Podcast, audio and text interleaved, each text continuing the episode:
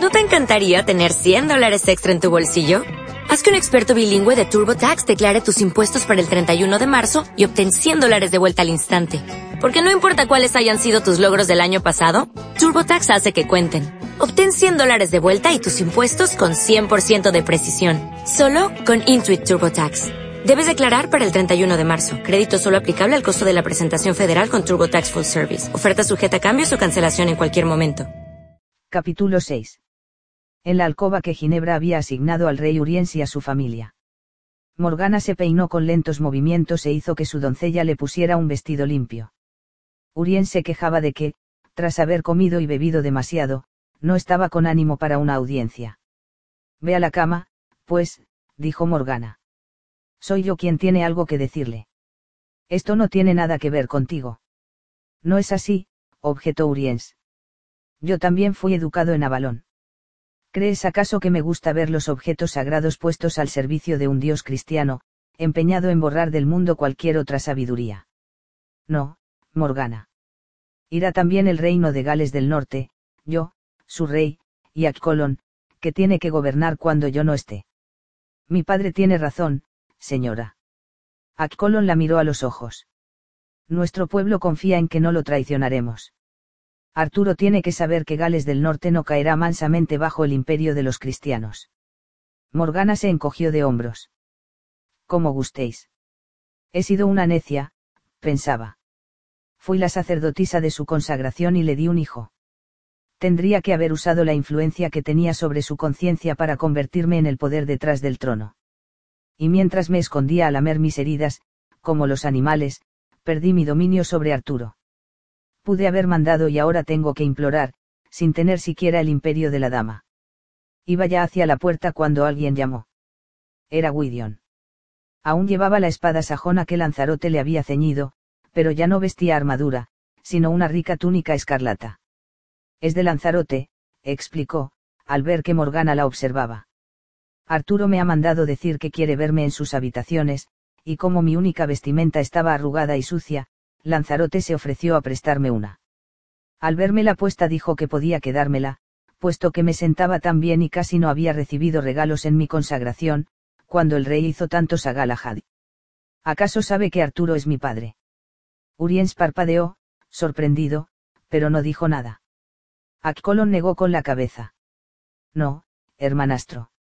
Simplemente, Lanzarote es el más generoso de los hombres. También vistió a Gariz cuando vino a la corte, desconocido hasta para sus hermanos. Si os preguntáis si a Lanzarote le gusta mucho ver sus presentes lucidos por jóvenes apuestos, eso también se ha dicho, aunque no sé de nadie con quien haya tenido un gesto que no fuera de caballeresca cortesía. De veras. Musitó Gwydion.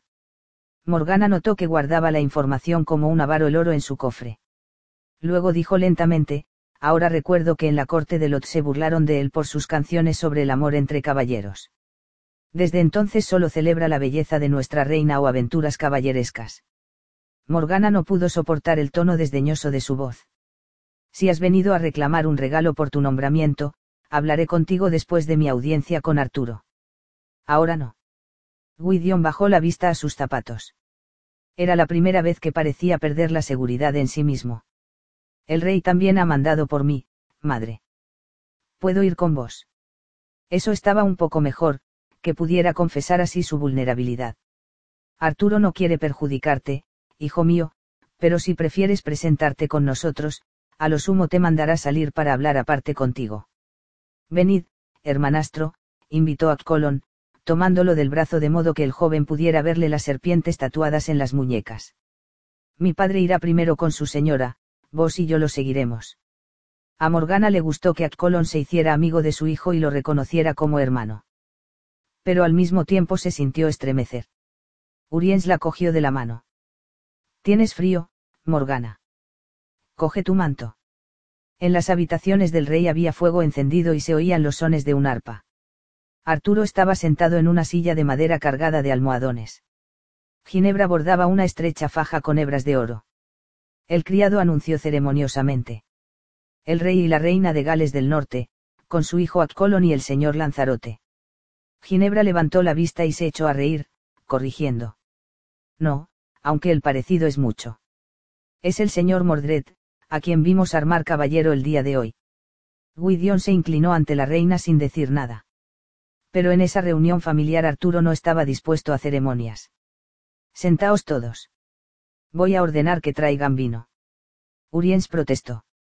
Ya he tomado vino suficiente para poner a flote un barco, Arturo. Para mí no. Gracias.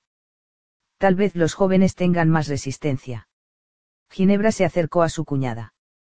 Morgana comprendió que, si no hablaba inmediatamente, Arturo iniciaría una conversación con los hombres, esperando que ella se sentara en un rincón con la reina, a discutir en susurros cosas de mujeres, bordados, criados y embarazos. Hizo un gesto al criado que llevaba el vino. Yo tomaré una copa, dijo, recordando con dolor que, como sacerdotisa de Avalón, se había enorgullecido de beber solo agua del pozo sagrado. Después del primer sorbo dijo, me inquieta profundamente la recepción dada a los enviados sajones. Arturo. No, no hablo como mujer que se entromete en asuntos de Estado. Soy la reina de Gales del Norte y la duquesa de Cornualles. Lo que afecte al reino me afecta a mí también. Entonces tendrías que alegrarte de que haya paz, observó Arturo. Me he esforzado toda la vida en poner fin a las guerras con los sajones. Al principio creí que solo acabarían cuando se les obligara a retroceder hasta el otro lado del mar. Pero la paz es la paz, si se puede conquistar con un tratado, sea. Hay muchas maneras de utilizar un toro, aparte de asarlo para la cena. Resulta igualmente efectivo castrarlo y ponerlo a tirar del arado. O reservarlo para servir a las vacas. Pediréis a vuestros reyes vasallos que casen a sus hijas con los sajones, Arturo. Quizá. Los sajones son solo hombres y tienen los mismos deseos de paz. Ellos también han vivido en tierras asoladas una y otra vez. Yo también ansío la paz y la recibo de buen grado, aún con los sajones, dijo Morgana, pero habéis hecho que renuncien a sus dioses para aceptar el vuestro al hacerlos jurar sobre la cruz. Ginebra escuchaba con atención y dijo. No hay otros dioses. Morgana han aceptado abandonar los demonios que adoraban bajo el nombre de dioses. Ahora adoran al único Dios verdadero. Guidión intervino. Si en verdad creéis eso, reina y señora, para vos es verdad, todos los dioses son un mismo Dios y todas las diosas, una misma diosa. Pero os haríais imponer una sola verdad a la humanidad. Decís que eso es osadía. Solo hay una verdad, aseguró Ginebra, y llegará el día en que así lo reconozcan los hombres del mundo entero. Tiemblo por mi pueblo al oíros decir eso, dijo el rey Uriens. Me he comprometido a proteger los bosques sagrados, y mi hijo después de mí. Vaya. Os creía cristiano, mi señor de Gales. Y lo soy, pero no renegaré de dioses ajenos. Es que no hay otros dioses. Morgana abrió la boca para hablar, pero Arturo interpuso. Basta ya de esto, basta. No os hice venir para discusiones teológicas. Demasiados sacerdotes hay ya para eso. ¿Qué deseabas decirme, Morgana? Solo que desconfías de la buena fe de los sajones, pese a sus juramentos sobre la cruz. No, mientras hablaba, reparó en Kevin, que estaba sentado entre las sombras con su arpa. Bien. Que Merlín de Britania fuera testigo de su protesta en nombre de Avalón. Pongo al Merlín como testigo de que los hicisteis jurar sobre la cruz, y para eso transformasteis en cruz la santa espada de Avalón. ¿No es eso blasfemia, señor Merlín? Arturo se apresuró a responder. Fue solo un gesto para apelar a la imaginación, Morgana, como el que hizo Viviana al comprometerme, sobre esa misma espada, a luchar por la paz en nombre de Avalón. Kevin dijo, con su melodiosa voz, querida Morgana, la cruz es un símbolo más antiguo que Cristo. Venerado antes de que existieran los seguidores del Nazareno. En Avalón hay sacerdotes traídos por José de Arimatea, que rinden culto junto a los druidas. Pero no afirman que su Dios es el único, objeto Morgana, airada. Y no dudo que el obispo Patricio los acallaría si pudiera. Aquí no se trata del obispo Patricio ni de sus creencias Morgana, dijo el músico. Los no iniciados pueden creer que los sajones juraron sobre la cruz de Cristo. Nosotros también tenemos un Dios sacrificado, ya lo veamos en la cruz, ya en el centeno que tiene que morir en la tierra para renacer de entre los muertos. Ginebra señaló. Vuestros dioses sacrificados solo fueron enviados para preparar a la humanidad para el Cristo. Arturo levantó la mano con impaciencia. Silencio, todos vosotros. Los sajones juraron mantener la paz sobre un símbolo al que daban. Pero Morgana lo interrumpió. De Avalón recibisteis la espada sagrada y a Avalón jurasteis proteger los misterios. Y ahora convertís la espada de los misterios en la cruz de la muerte ignominiosa. Viviana vino a esta corte para exigiros que cumplierais con vuestro juramento y le dieron muerte. Ahora yo he venido para completar su obra y para reclamaros la sagrada Excalibur que habéis osado poner al servicio de vuestro Cristo. Llegará el día en que desaparezcan todos los falsos dioses y todos los símbolos paganos sean puestos al servicio de Cristo, aseveró la reina. No he hablado contigo, grandísima necia. Se enfureció Morgana. Y ese día llegará sobre mi cadáver. Los cristianos tenéis santos y mártires. ¿Creéis acaso que Avalón no los tendrá? Y se estremeció, sin querer acababa de hablar por la videncia. Veía el cuerpo de un caballero amortajado en negro, sobre él, un estandarte con la cruz. Habría querido arrojarse a los brazos de Accolon. ¿Cómo lo exageras todo, Morgana? Protestó Arturo, con una risa intranquila. Esa risa la enfureció, alejando al mismo tiempo el miedo y la videncia. Se irguió en toda su estatura. Por primera vez en muchos años se recubrió con todo el poder y la autoridad de las sacerdotisas de Avalón. Escúchame, Arturo de Britania. Así como la fuerza y el poder de Avalón te pusieron en el trono, así la fuerza y el poder de Avalón pueden llevarte a la ruina. Piensa bien cómo profanas la regalía sagrada. No se te ocurra jamás ponerla al servicio de tu Dios cristiano, pues todos los objetos del poder pon su maldición. Ya es suficiente. Arturo se había levantado. Su ceño era como una tempestad. Aunque seas mi hermana, no te atrevas a dar órdenes al gran rey de toda Britania. No apelo a mi hermano, sino al rey. Avalón te puso en el trono y te dio esa espada, Arturo en nombre de Avalón te exijo devolverla a la regalía sagrada. Si tu intención es usarla como a una espada cualquiera, ordena a tus herreros que te forjen otra. Hubo un horrible silencio. Por un momento Morgana tuvo la sensación de que sus palabras caían en los grandes espacios resonantes abiertos entre los mundos, despertando a los druidas en la lejana Avalón, y hasta la misma cuervo alzaría su voz contra la traición de Arturo. Pero lo primero que oyó fue una risa nerviosa. ¿Qué tonterías dices, Morgana. Era Ginebra quien hablaba. Bien sabes que Arturo no puede hacer eso. No te entrometas, Ginebra, dijo Morgana, amenazante. Esto no tiene nada que ver contigo. Pero si fue por ti que Arturo faltó a su juramento, cuídate. Uriens, apeló la reina, vas a quedarte ocioso mientras tu rebelde esposa habla así al gran rey. El anciano tosió. Morgana, sé razonable. Su voz sonaba tan nerviosa como la de Ginebra. Arturo hizo un gesto dramático por motivos políticos. Los dioses pueden cuidarse solos, querida. En ese momento, si hubiera tenido un arma, Morgana habría derribado a su marido. Había llegado a respaldarla y ahora la abandonaba. Arturo dijo. Si esto te atribula tanto, hermana, déjame decirte que no quise hacer ninguna profanación. Si la espada de Avalón ha servido como cruz para un juramento, no significa eso que los poderes de Avalón participan para servir a este país. Así me lo aconsejó Kevin. Supe que era un traidor cuando hizo enterrar a Viviana fuera de la isla sagrada. Replicó Morgana, iracunda. Esa, espada no es tuya, sino de Avalón. Y si no la usas como has jurado, tiene que ser entregada a quien sea fiel a su palabra. Una espada es de quien la usa exclamó Arturo, ya tan furioso como su hermana, cerrando la mano sobre la empuñadura de Excalibur, como si alguien pudiera quitársela en ese mismo instante. Y me la he ganado al expulsar de este suelo a todos los enemigos. Que has tratado de someter al servicio del Dios cristiano. Ahora, en el nombre de la diosa, te exijo que sea devuelta al templo del lago. Arturo aspiró una larga bocanada de aire. Luego, con estudiada calma, replicó me niego. Si la diosa quiere que le sea devuelta, ella misma tendrá que quitármela de las manos. Luego suavizó la voz. Querida hermana, te lo ruego, no riñamos por el nombre que damos a nuestros dioses. Tú misma has dicho que todos los dioses son un mismo dios. Y jamás comprenderá su error, pensó Morgana, desesperada. Pero ha convocado a la diosa. Sea, permítime ser vuestra mano. Señora Por un momento inclinó la cabeza. Luego dijo. Que sea la diosa, pues, quien disponga de su espada. Y cuando haya terminado, Arturo, te arrepentirás de no haber querido tratar conmigo.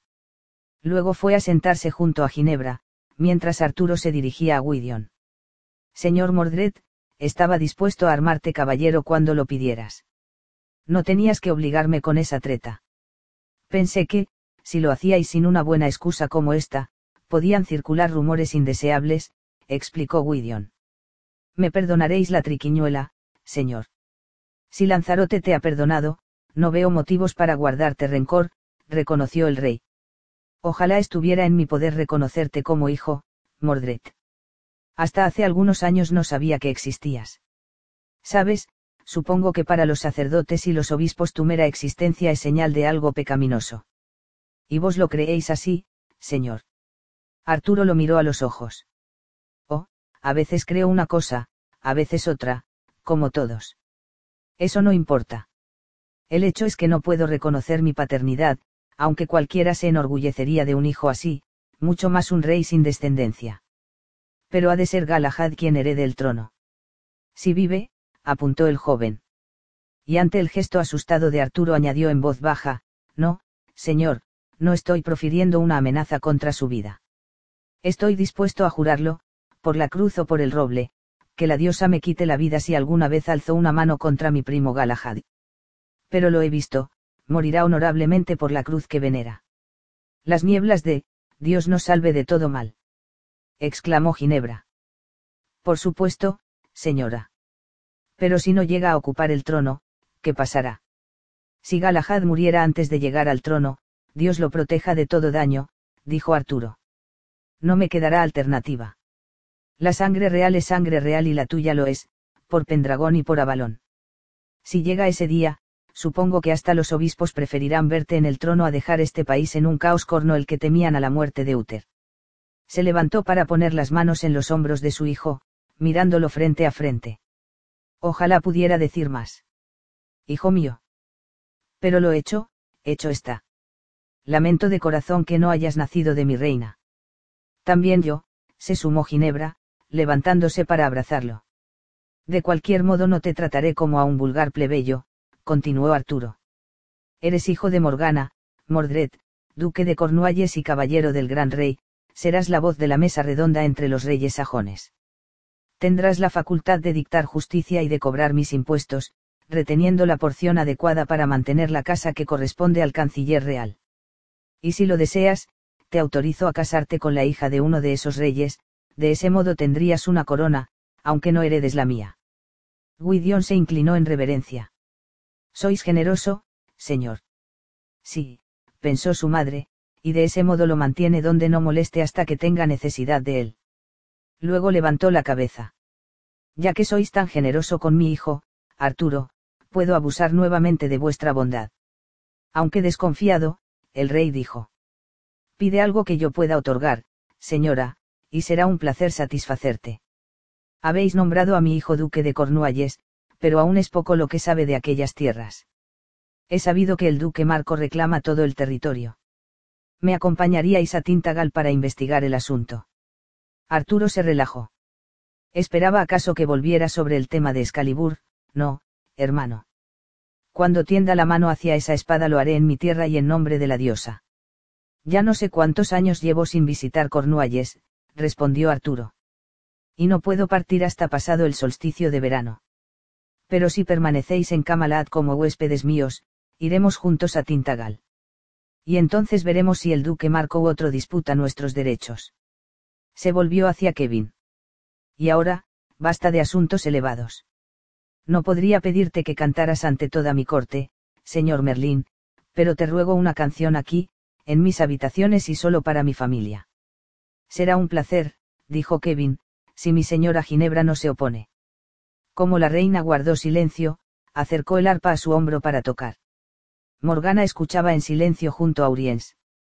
Gwydion también, cogiéndose las rodillas con las manos, hechizado Uriens prestaba una atención cortés.